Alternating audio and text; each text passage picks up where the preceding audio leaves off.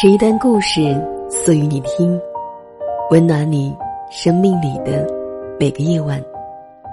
嗨，大家晚上好，我是青青。每晚的十点，我都会用一段声音来陪你入睡。今天我要和你分享的是，你我谁不曾在青春里失恋过？来自洛瑞生。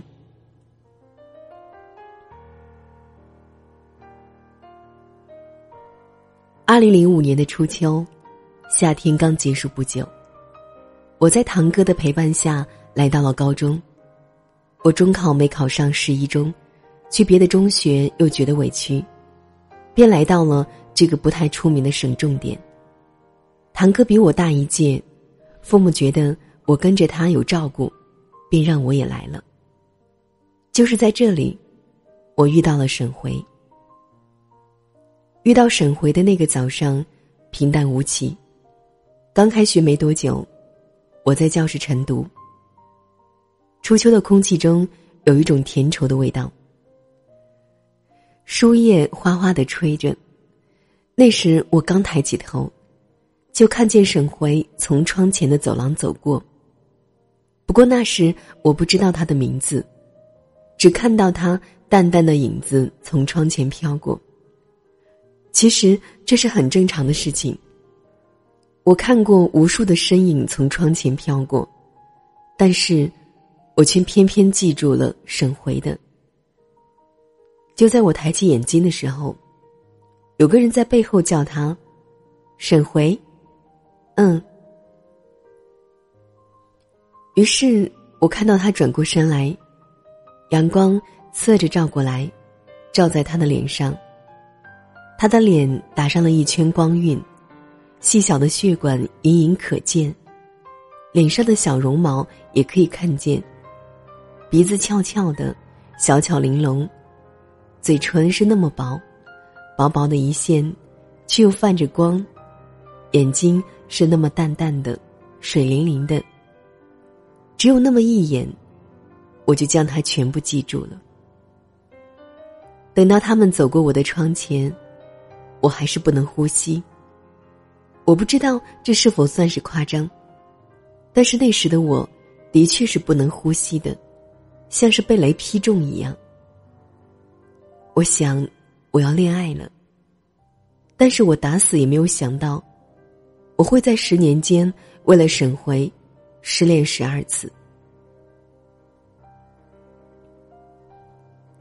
那天晚上下晚自习后，教室还剩下三四个人在奋笔疾书。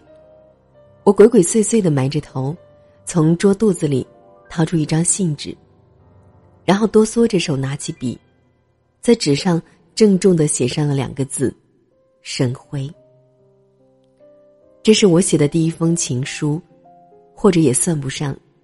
只是一张小纸条，我在上面隐晦的说出我喜欢他，最后我在后面大大的写上我的名字，陈岩。写完后，我坐立不安，心中有着小鹿在扑通乱跳，口干舌燥，把能咽下去的唾沫都咽下去了。我看着教室的人一个个走光了，然后提起最后一股勇气。往高一十一班走去。沈辉就是高一十一班的，是文科实验班，我是理科实验班的。幸好十一班的人没有走光，还有一个人在背单词。我蹑手蹑脚的走进去，走到一半，那个人就抬起头看了我一眼。我尴尬的说：“我帮朋友拿个东西。”那人白了我一眼，然后就继续背书。我胆战心惊的将情书夹在沈回的语文书里，沈回的位置我早就踩点好了。放完后，我浑身哆嗦，特别是看到语文书上他写的“沈回”两字时，心几乎都要跳了出来。当天半夜时，梦到沈回将情书交给了老师。然后梦到班上的人都在笑我，哈哈哈的大笑。我就一身冷汗的惊醒了，醒了后我就再也睡不着，就在床上躺着，望着外面的点点星光，陷入了一种寂静的忧愁中。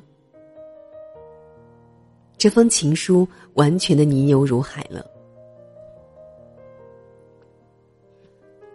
我等了一天、两天、三天、一周，我既没有收到沈回的回信，也没有被老师叫到办公室。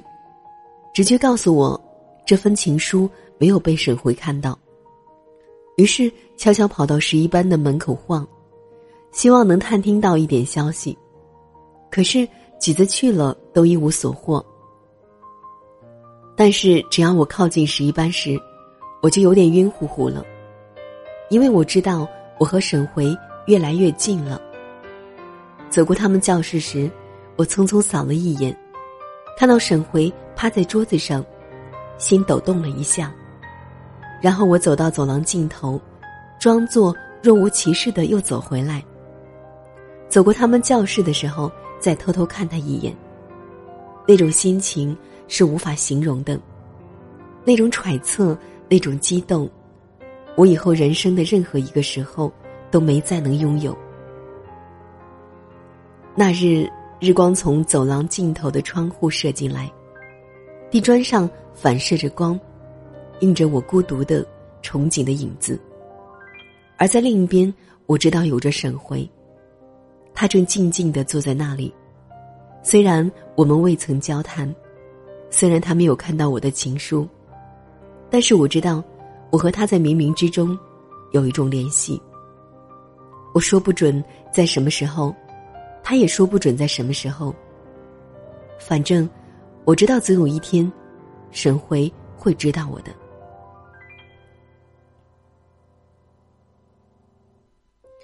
我彻底相信我的第一封情书石沉大海了，微微失落一下后。我又变得斗志昂扬起来，于是我写了第二封情书。这次我决定要亲自交到沈辉手里。但是这封情书写好后，我突然就丧失了勇气，迟迟都不敢交给沈辉。勇气似乎被一下子被什么偷光了。我记得在写情书时，都是那么自信满满，怎么一写完就没有勇气了？我将情书夹在书里，然后像怀揣着赃物的小偷一样，忐忑不安。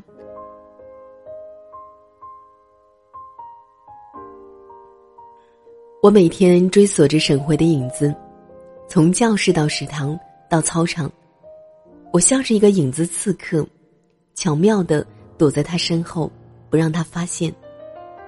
我将所有的悲欢都封存在体内，只需要看他一眼。我就全然忘记自己。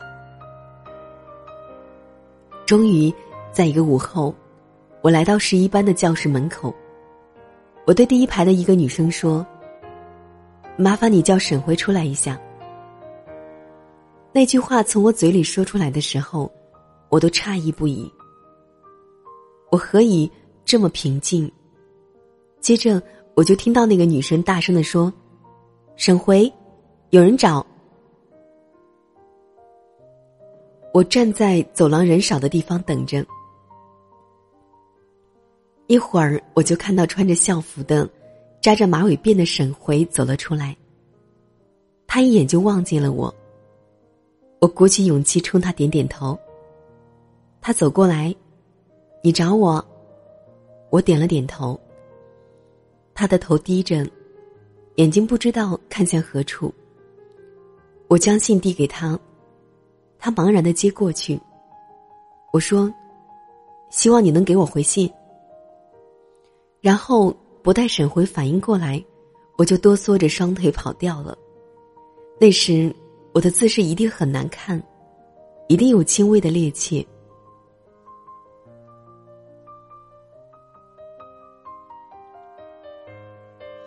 在走廊尽头，我匆匆回看了一眼，发现沈回还站在那里。手里拿着我的情书，茫然无措。我得意的笑了笑，然后快速的跑走了。但是这封信依旧没有任何一点回音。我等呀等，等了好久，才终于死心。沈回是不会回信的。我那勉强才撑起来的斗志，一下子就垮了。从此以后，我都躲着沈回走，不敢见到他。仿佛一见到他，我就会卑微到尘埃里。那是少年的自尊不允许我这样。可是偏偏是躲着沈回，却似乎无处不见到沈回。在校门口见到，在操场见到，在走廊见到，仿佛在任何地方都能遇见他。于是我每次都匆匆跑过，心跳的厉害。可是沈回似乎对我一点印象都没有。当我在躲着他的时候，他并不知道是为什么，或许根本就没有兴趣知道为什么。我以为我和沈回就这么无疾而终，就像青春里的许多事情，无缘无故的就结束了。可是高一结束的时候，我去读了文科，然后就和沈回一般了。莫名其妙的，我本来都快忘记了沈回，但是上帝却像是怕我忘记了他一样，又让我重新记起了他。而这次。我对他的爱火比之前更加猛烈的燃烧起来。这种猛烈让我时时有窒息的感觉。喜欢一个人到窒息，是我这辈子最幸运的事情，也是最最快乐的感觉。和沈回在一班后，我再没有像以前那样给他写过情书。我那时才知道，我那轻狂的举动，给了沈回多大压力。任何一个少女接到那样一封信，都是有压力的。可那时我并不明白，以为这样就是爱情，这样就是最好的表达。现在我才明白，那只是我理所当然的认为。我只顾表达我的感觉了，没有注意到沈回的感觉。我恍恍然明白了一点爱情，那就是爱一个人的时候。要像清风一样的吹在他的脸上，就是想对他说“我爱你”的时候，把这句话生生的咽回去，然后只是默默的看着他。这点我终于学会了，我终于学会如何爱沈回了。当他坐在教室的前面，低着头写着作业的时候，我在最后一排趴着，默默的看着他。当他在操场上穿着校服，认真的做着操时，我在背后默默的望着他。当他因为考试考差了，一个人躲在天台哭的时候，我在转廊处靠着墙壁，默默的望着他。当他在食堂吃饭时，我偶尔将头从饭碗里抬起头看着他。当他下晚自习回家时，我就默默的看着他走出教室。走出校门，然后消失在灯火阑珊处。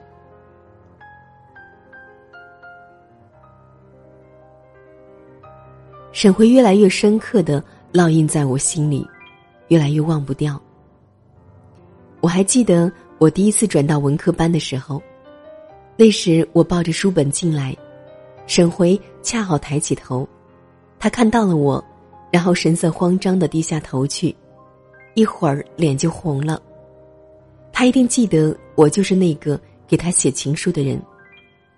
可是正因为如此，沈回再也不和我说话了，什么事情都可以避着我，有事情要给我说时，也让同学传话，似乎和我直接对话会传染病一样。但是现在我不在乎了，我只要默默的看着沈回。就心满意足了。从高二到高三，我几乎没和沈回说过什么话，要说的也最多是沈回问我说：“陈岩，你什么时候交作业？”而我为了让沈回多和我说这句话，每次我都故意不交作业，要让他来催。他来催的时候，我就装作很窘迫的去翻去找，然后一脸笑的递给他。他接过作业本，也没说话，就转身走了。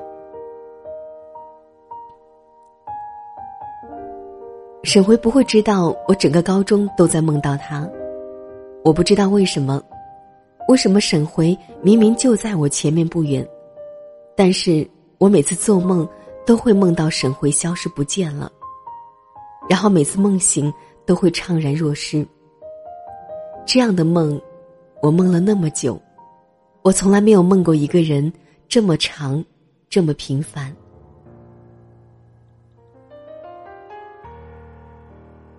时间就这么慢慢走掉了，就这么默默消失了。我们终于高中毕业了，回想高中三年，真的像是一个梦。我高一那么高调大胆的去追沈回，高二高三却又那么沉默，沉默到害怕让人知道。我再也没有表露过我对沈回的喜欢，别人问及时，我也没有承认。所有人都以为我不喜欢沈回，甚至沈回自己也不知道。他也许只是以为我高一只是发神经抽风，然后高二后就正常了。其实我从来没有正常过。终于在高考过后的那个狂欢的晚上，我鼓起勇气给沈回说了那句话。那天，我们一个班都在 KTV 唱歌。青春的悲伤和欢乐，都在那间乌烟瘴气的房间里成倍放大。有人在喝酒，有人在唱歌，有人在说话，也有情侣在一边偷偷的接吻。而我就满怀心事的坐在角落。沈辉在我右边，隔三个人，他正托着腮在听别人唱歌。宁静无声。光怪陆离的灯光扫过他的脸，他的眼睛像是星星一样闪着光，我的心一下子就紧了。我知道，要是我现在还不给他说话，我估计就再也没有机会了。那一晚上，我都在反复挣扎，可是最终在散场的时候，我也是什么话都没有说，我花了所有力气，只能坐在他旁边。但是一句话都没有说。我想是花费了全天下的阴谋诡计，才越过三个人坐到他的身边。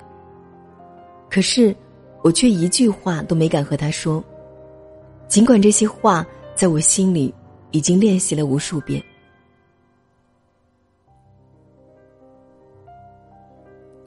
夜深了，人散了，一大群人陆续的从 KTV 走出来。我的手心全是汗，我知道，现在不说，以后也许再也没有机会说了。但是我却眼睁睁的看着沈辉从我身边离开，顺着人流走了出去，我却一步都迈不动，直挺挺的坐在那里，越来越着急，越来越挫败，也越来越心痛。终于，我站起来，迈开腿，飞快的跑出去。追过一个人，终于在辉煌的路灯下，追到了沈回。他正一个人踽踽独行。沈回，我大喊一声，一会儿沈回慢慢的转过头来望着我，歪着头。以前那些情书都是我写的，我口不择言的说。我知道，他半晌后才说。可。可我喜欢你。这句话刚出口，我就感觉脑袋一片的眩晕。他没有再说话，我们两个人就像是傻瓜那样站着。此时我已经开始后悔了。陈岩，你志愿填的是哪里？什么？他却扑哧一声笑了出来。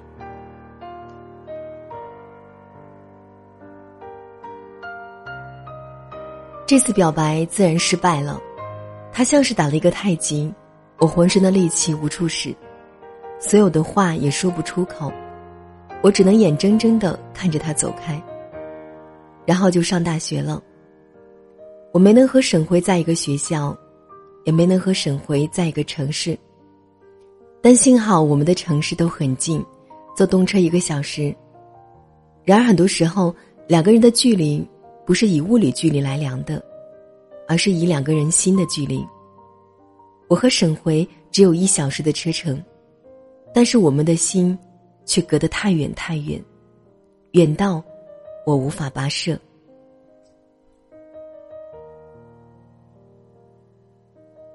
大学的时间很慢，很薄，像是一个水泡，闪着光，好看的异常，但是又太脆弱，容易被各种东西刺破。但是不知道为什么，上大学后，我竟然和沈回逐渐的开始聊起来。那个时候微信刚开始有人用，我们每天都在微信上聊天，也或者是两个人都到了一个陌生的地方，所以想拼命抓住一个熟悉的人吧。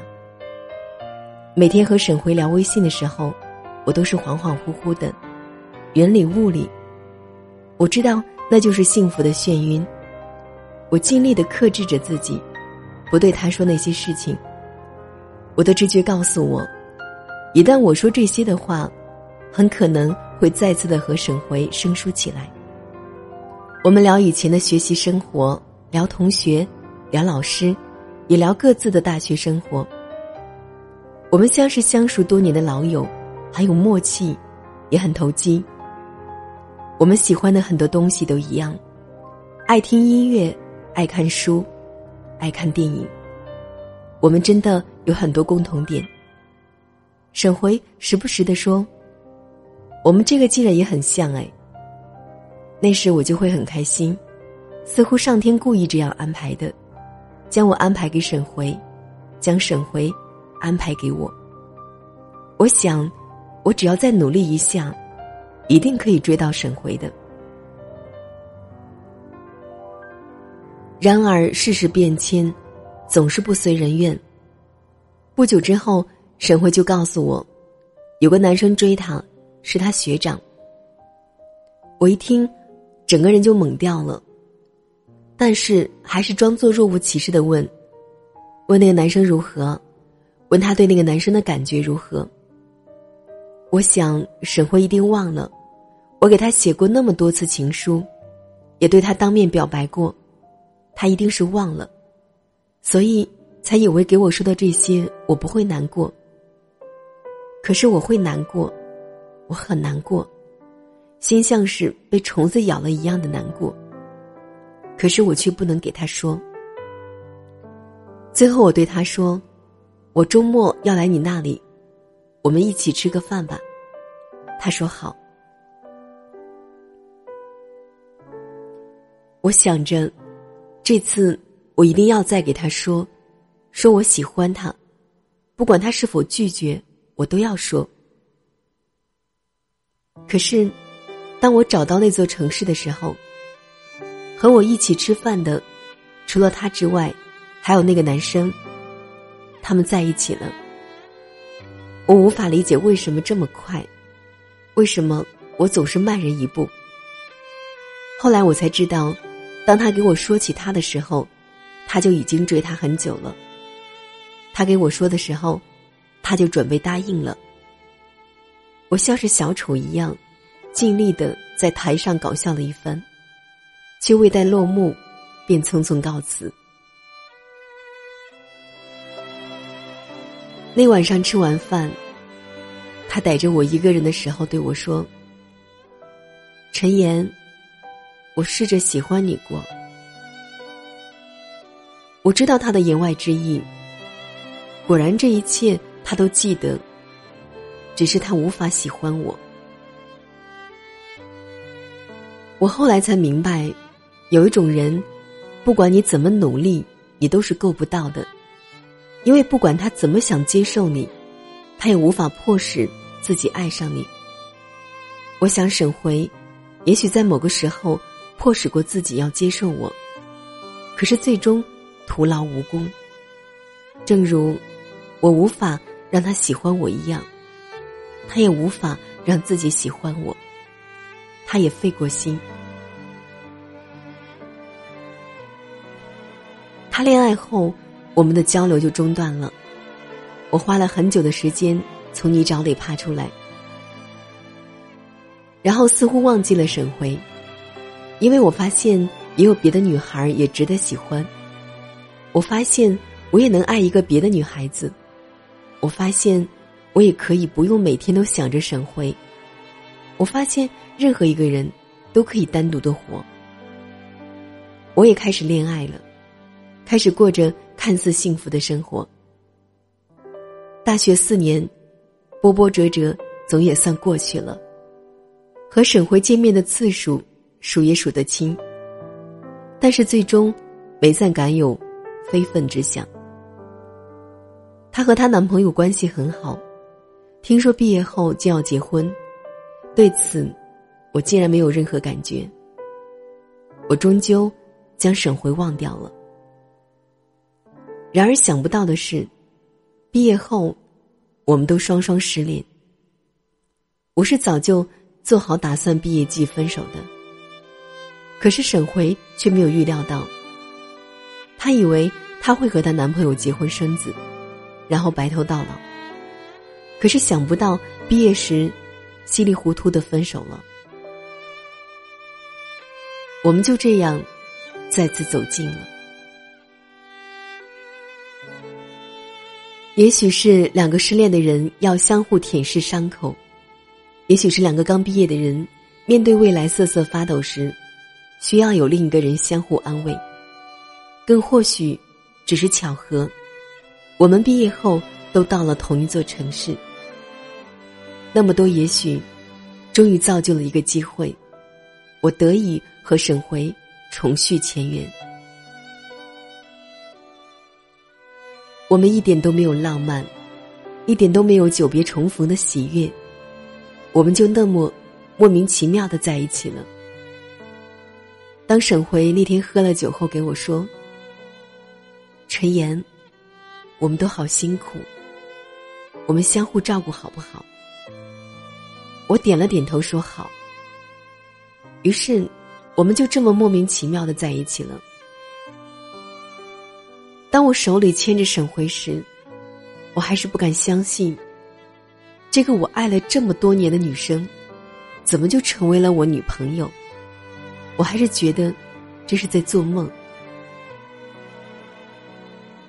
那时我高兴的糊涂了，我没仔细咂摸，沈辉之所以和我在一起，是因为我们都太辛苦了。而不是因为他爱我，那时我没有想这些，就是知道也不会想。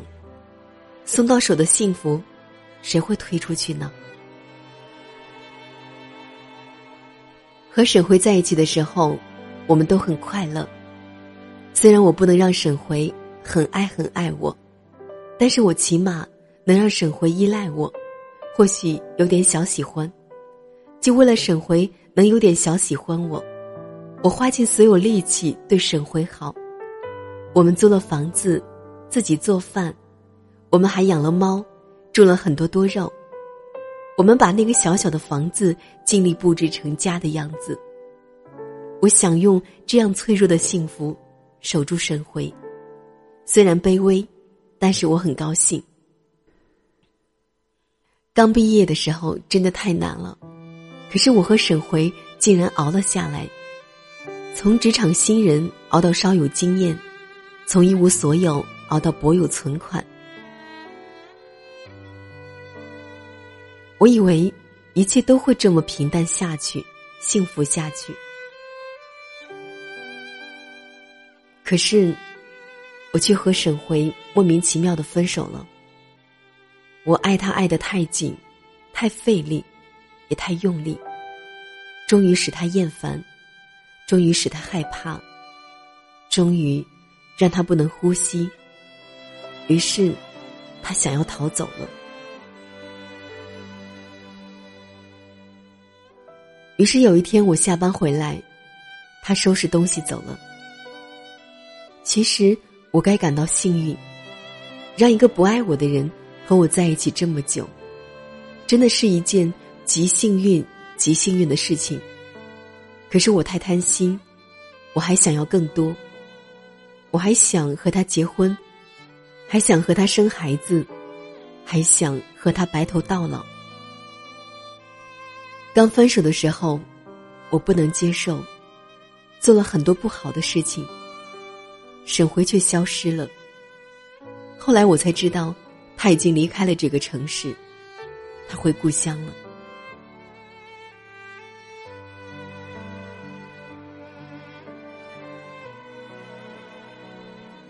我过了很久才振作起来，然后我就很长时间没有谈恋爱。我将所有的力气都花在工作上。快三十岁的时候，事业终于小有成就。此时怀顾身边的同学朋友，大部分都结婚了，而我却依旧孑然一身。我不想说，我是因为我心里还对一个人念念不忘才这样的。也许有，但不是全部。很多时候都是讲机缘的。我和沈回，不过是没有缘分罢了。高中同学十年聚会时，我又见到了沈回，他竟然还没有结婚。我以为我的心已经进入死水，但是想不到在面对沈回的时候，这颗心。竟然还会跳。沈回比以前憔悴了些，也有鱼尾纹了，但是依旧漂亮如昔日。我压抑着涌起波浪的心，和阔别许多年的同学插科打诨。我刻意不去接触沈回，但是心却难受到了极点。喝了酒后，有人说，没有结婚的。就只有陈岩和沈回了，然后把我们拉到一起，说是要凑合我们。这时不知是谁在旁边起哄说：“陈岩不是一直爱着沈回吗？”于是所有人都笑起来，各种起哄。我和沈回尴尬的抱了一下，还喝了交杯酒。记得在拥抱沈回的时候，我的心。似乎一下子找到了归宿，眼泪也差点掉了下来。这么多年，这颗心就是一直在找归宿啊。酒来人散后，我和沈回两个人走了出来，两个人在街上默默的走着。我问沈回说：“你为什么还不结婚？”沈回说。没有遇到合适的，那你呢？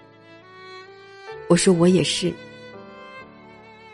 但是我们都没有勇气再说出那句话。没有人敢接着这个话头说：“那要不我们凑一对吧？”因为我们都知道，就算能凑成一对，也不再是因为爱情，也不再是因为年少的激情，而是一种无奈。对世事以及岁月的深深无奈，而我们都不想成为这样的人。在十字路口时，我说：“那我走这边。”沈辉说：“那我走那边。”然后我们相视笑了笑。我刹那间就想起许多年前。第一次见到沈辉的样子，那时他站在走廊里，日光斜斜的照在他脸上。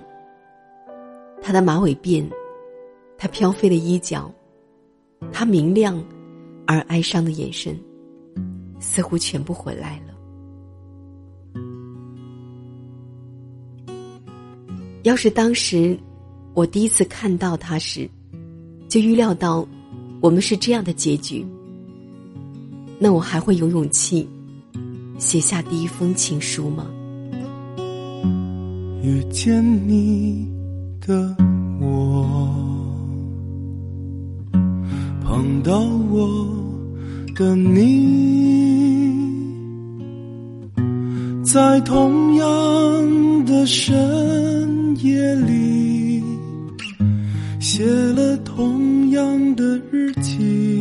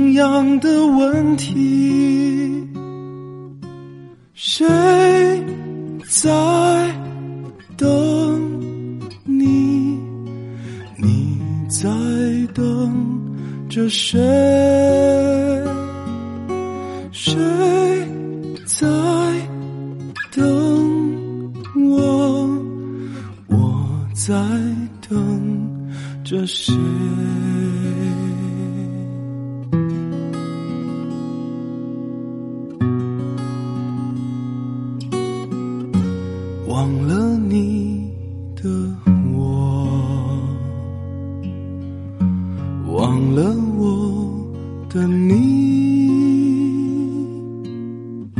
在不同的时间里，忘了同样的自己，想念你的我。想念我的你，在不同岁月里，同样询问着自己：谁在爱你？你在爱着谁？谁在爱我？我在